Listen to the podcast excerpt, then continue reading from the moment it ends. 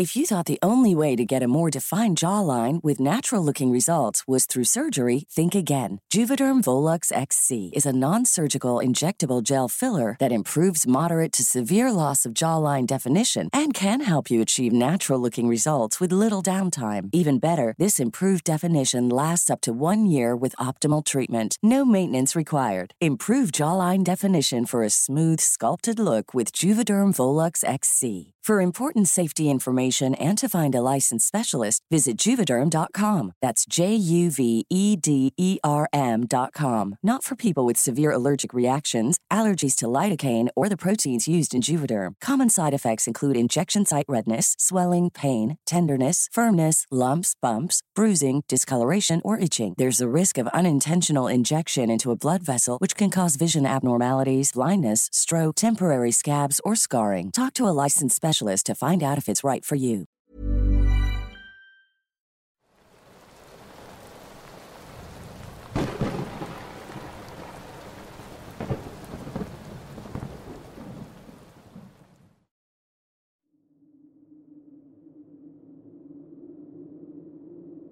Buenas noches. Quiero contar una experiencia que me sucedió a los 18 años. Soy parte del ejército argentino. Todo comenzó un día de guardia que son de 24 horas, y cada dos horas tengo que estar apostado en una posición dada por mis superiores. Era una noche muy fría y con tormenta eléctrica. Estaba con mi armamento y todo mi equipo. Me había tocado apostarme alrededor de las 3 de la mañana, en una parte muy oscura del cuartel, donde había enormes árboles que no permitían el paso de la luz de la luna. Tenía mucho sueño, pero no me podía dormir, ya que si un superior me agarraba, podría tener graves problemas. Así que para evitar que el sueño me venciera, caminaba 200 metros ida y vuelta una y otra vez. Al paso de aproximadamente 30 minutos, empecé a escuchar pasos sobre la calle en la que estaba. Inmediatamente procedí al método que nos instruyen si sospechamos que hay alguien ajeno en el cuartel. Acto seguido llevé a cabo el procedimiento preguntando quién era, pero no lograba ver nada. De hecho, en cuanto empecé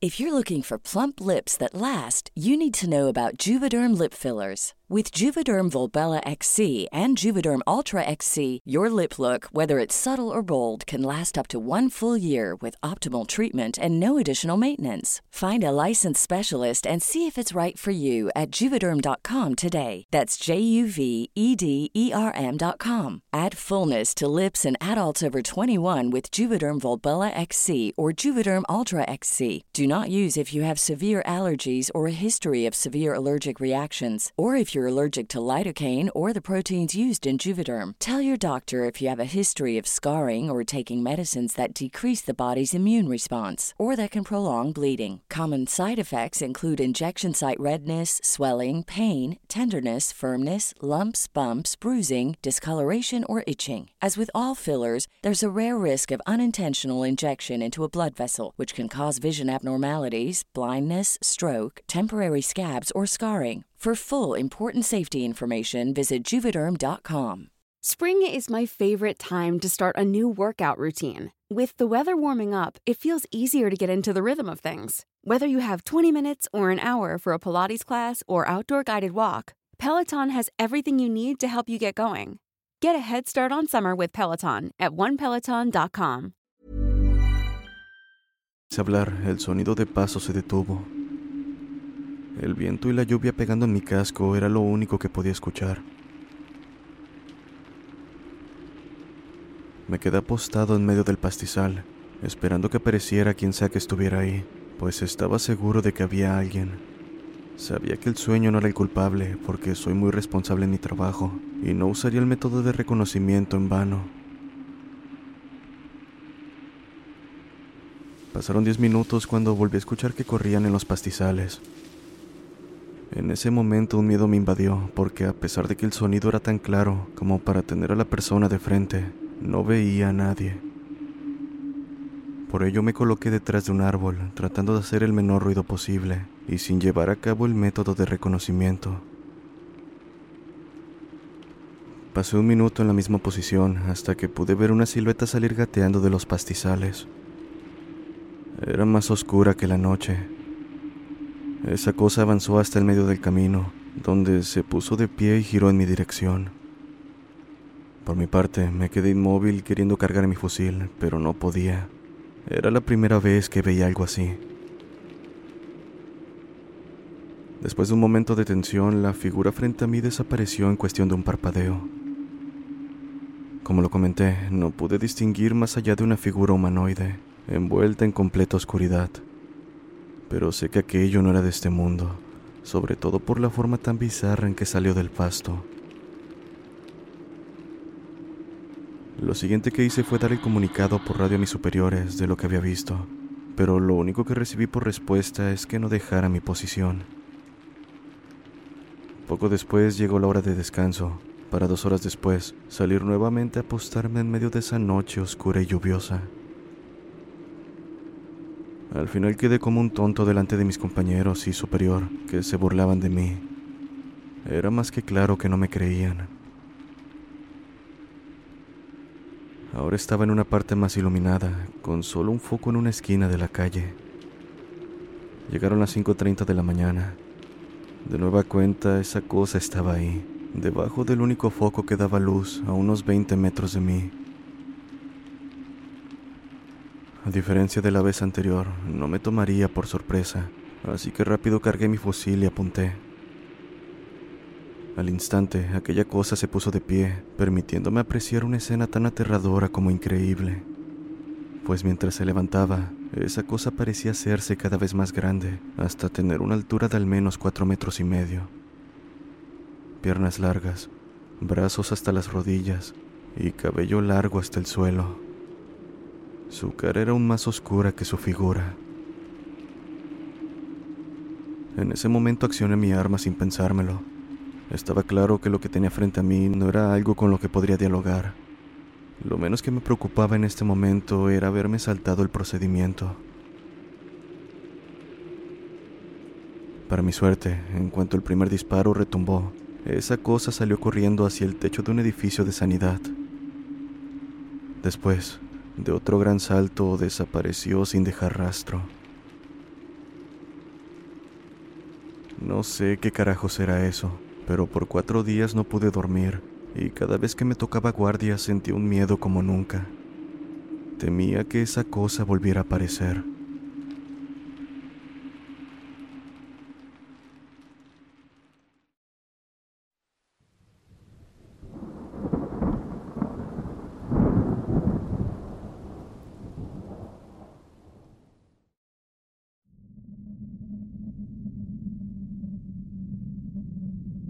Yo fui militar.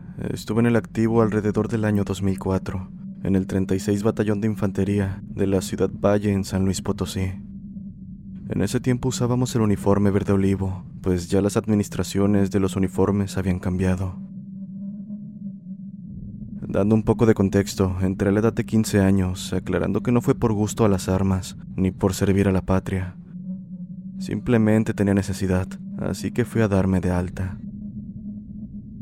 Me hicieron los exámenes dándome cuenta de que el ejército en ese entonces no aplicaba muchos exámenes como ahora, pues lo que querían era reclutar gente debido a que en ese entonces la situación era peligrosa, entre enfrentamientos con grupos delictivos y demás.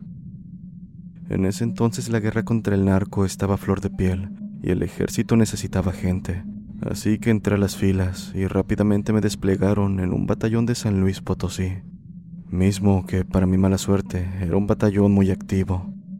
Siempre estábamos desplegados en la sierra erradicando sustancias ilícitas, desmantelando campamentos clandestinos y cosas por el estilo. En cierta ocasión nos enviaron a una misión con las coordenadas de un plantío que se decía era de varias hectáreas. Así que una vez instalados, nos quedamos a pernoctar en una zona poco alejada de las coordenadas que nos habían dado. Esto para no alterar a la gente de un pueblo cercano, pero sobre todo para pasar desapercibidos. Sin perder el tiempo estacionamos las unidades, desmontamos las mochilas donde llevábamos las cosas esenciales y nos quedamos ahí una noche alternando el turno de guardia, pues teníamos que vigilar las 24 horas del día.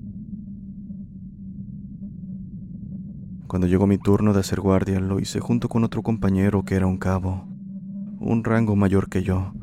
Era una persona que ya tenía experiencia y me daba consejos. En fin, para no dormirnos empezamos a platicar. Entre tantos temas, me contó que por esos rumbos, la zona en la que estábamos, los miembros de los grupos delictivos contrataban a brujos para que cuidaran sus plantíos y que varios compañeros desaparecían por causas extrañas. Cada palabra que me dijo me resultaba difícil de creer. Mientras lo contaba con toda la seriedad del mundo, yo solo escuchaba sin interrumpirlo, pero la verdad es que no creía esas historias. Pensaba que me quería asustar al ser nuevo. Nos mantuvimos platicando hasta que llegó la mañana. El cocinero designado preparó el desayuno y más tarde nos preparamos para dar un recorrido de reconocimiento por las cercanías del pueblo, para hacer un mapa en dado caso que se diera una persecución. Más tarde, mi comandante al mando, que era un subteniente, nos dijo que abordáramos siete unidades para localizar el plantío y posteriormente destruirlo. Así que tan pronto como lo escuché me preparé y me subí a la batea de la Cheyenne. Debo decir que en este punto el ambiente en el lugar se sentía extraño. Pensé que se debía a la plática que tuve con mi compañero la noche anterior, pero era diferente. Algo que todos podíamos sentir, a tal punto que empezamos a platicar para minorar la pesadez. Si tuviera que ponerlo en palabras, era como si estuviésemos siendo observados, pero no de la manera en la que sientes que una persona te ve. Es difícil de explicar. Para nuestra suerte, todo transcurrió con normalidad y según lo acordado, hasta que llegó nuestro último día. A pesar de no haber tenido problemas, la extraña sensación no desapareció en ningún momento. Para este punto, todos nos manteníamos callados sin voltear a ver a nadie. Estacionamos las unidades a unos kilómetros del punto para no alertar y el resto del camino lo recorrimos a pie. Al llegar vimos el primer plantío, pero lo raro era que nadie lo estaba cuidando. Al menos no podíamos ver. Rápidamente hicimos estacas para rodear toda la zona. Éramos aproximadamente 40 elementos. En este punto eran las 7 de la tarde y debido al cambio de horario ya estaba empezando a oscurecer, por lo que apresuramos la marcha dentro de lo permitido. Sin embargo, pronto escuchamos detonaciones y gritos. Debido a que en ese tiempo usábamos un rifle muy potente, identificamos rápidamente que pertenecían a nuestros elementos. Así que buscando de dónde provenían las detonaciones, nos metimos en el plantío que fácilmente llegaba hasta tres metros. Mientras más avanzaba, escuchaba más cerca los disparos, hasta que vi unos compañeros parapetados en una trinchera pequeña. Después, a lo lejos vi dos camionetas donde tenían una Barrett calibre 50. Acto seguido escuché que la detonaron pegando en una roca que estaba aproximadamente a metro y medio de mí, provocando que la bala se fragmentara y una esquirla me rozara el hombro. De alguna manera pude abrirme paso en medio de todo este infierno. Al regresar, me encontré con mi comandante al mando y otros cuatro soldados que estaban detrás de los árboles. Me escondí junto con ellos y, para mi fortuna, uno de los cuatro soldados era de sanidad, quien rápidamente me atendió. Me desinfectó la herida de la esquirla y me vendó el hombro. Aquí es donde la historia se vuelve difícil de contar, y es que los presentes escuchamos un aullido que más bien daba la impresión de ser un grito que se intentaba hacer pasar por uno. Pensamos que era alguien agonizando, pero después uno de los soldados dijo, Mi comandante, ¿ya vio? ¿Qué cosa? respondió. Todos volteamos hacia unas pacas de heno que apuntaba con su mano izquierda. Probablemente a unos 10 metros estaba la figura de un lobo negro, o al menos eso es lo que intentaba hacer, con la diferencia de que este no tenía pelaje en el hocico, mismo que era muy largo. Estábamos atónitos ante tal escena, cuando el lobo, o lo que sea que era esa cosa, recargó sus patas delanteras en una de las pacas y volvió a hacer el mismo sonido entre grito humano y aullido. El soldado que dio aviso del extraño ser salió corriendo y nosotros atrás de él, pues además de la extraña escena las detonaciones seguían amenazando con alcanzarnos. Tan pronto como pudimos, pedimos apoyo a una unidad cercana, la cual llegó pronto dando fin al enfrentamiento. A pesar de que tuvimos bajas, logramos nuestro cometido, pero estaba lejos de sentirme tranquilo, pues durante la destrucción y arresto, jamás dimos con el lobo de apariencia extraña. Después, mi comandante me dijo que era un nahual, que era normal que esas personas los usaran para cuidar sus plantíos y que había veces en que estos seres se comían a la gente que pasaba cerca, pues era su paga. Una especie de acuerdo para cuidar los plantíos. A tiempo de esto, ahora puedo decir que en el ámbito militar no todo es armas, drogas o enfrentamientos. También tenemos encuentros paranormales con seres que están lejos de nuestra comprensión esta no es mi única experiencia, y aunque al principio le cuesta a uno creerlo, pronto terminas por aceptarlo. Buenas noches.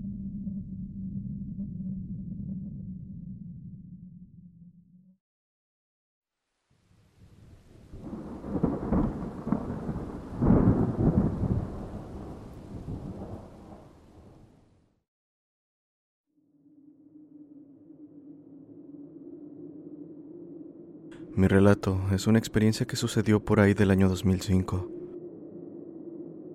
Soy originario de Poza Rica, Veracruz, y mi colonia es una de las últimas, casi una comunidad rural. Ahí vive una señora que tenía fama de ser bruja. Algunos vecinos decían ver cómo hacía sus rituales por las noches. Aún así nadie se metía con ella, e incluso había unos que la estimaban. Lamentablemente, en ese tiempo la señora enfermó de gravedad hasta que murió. Los vecinos organizaron junto con sus familiares para el entierro. Cabe señalar que en mi colonia es tradición acompañar a la familia del finado llevando café, pan o algún apoyo económico para solventar los gastos que llegan a surgir. Ella murió un jueves y ese mismo día se montó la carpa para velarla. Pronto cayó la madrugada y muchos decían percibir un ambiente tétrico alrededor del velorio. El cuerpo de la señora estaba al frente de todos, con un espacio en medio de las sillas para que los familiares y personas cercanas se acercaran a despedirse. En un punto de la noche, ya de madrugada, una ráfaga de viento tomó por sorpresa a todos. Fue tan fuerte que sacudió y apagó las velas. Asimismo, un olor a carne podrida vició el aire. Esa fue la primera experiencia por la que pasó mi madre y mi abuelita, pues ellas asistieron a los tres días del velorio. Cuenta mi abuela que al día siguiente, mientras ella estaba sentada en la entrada del zaguán, vio entrar a dos perros negros. Bastante extraños, pues sus orejas parecían cuernos y un pelaje totalmente negro los cubría.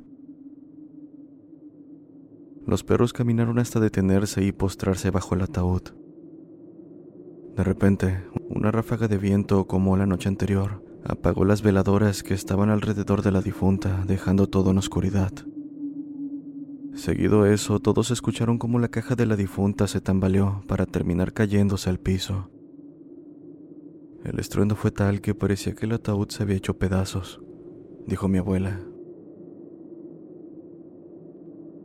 Al encender las velas y recuperar la iluminación, todos miraron con asombro que la difunta estaba en la misma posición, en su ataúd intacto y todo luciendo normal. El tercer día fue el peor de todos. Alrededor de las dos de la mañana, un asno apareció en el corredor de la casa de la difunta. Cuentan los vecinos que el animal empezó a rebuznar de una forma horrible. Al ver tal escena, todos empezaron a hacer la señal de la cruz con sus machetes en la tierra. En ese momento el asno dio la vuelta y se fue rebuznando por todo el corredor. Mientras lo hacía, podían escuchar el sonido de cadenas siendo arrastradas. De hecho, al revisar, estas quedaron grabadas en la tierra y el corredor. Al día siguiente llegó el momento de sepultar a la señora. Para sorpresa de todos, la carroza no podía llegar al panteón. Se paraba y continuaba parándose a cada rato. Llegaron a un punto en que no había más opción que turnarse para ir cargando el ataúd. Dicen que algunos sentían como este pesaba demasiado, y en unas ocasiones el peso era mínimo, como si no llevara a nadie dentro. Finalmente llegaron con mucho sacrificio, y mientras la enterraban, vieron como una señora idéntica a la difunta salía del panteón, en dirección opuesta a ellos. A partir de ese día, algunos vecinos han dicho ver a la señora pasear por las noches, en compañía de perros negros que van emitiendo una especie de chillido y risa. Es una experiencia que no me tocó vivir, pero cuando la escuché, logró hacerme sentir inseguro durante las noches.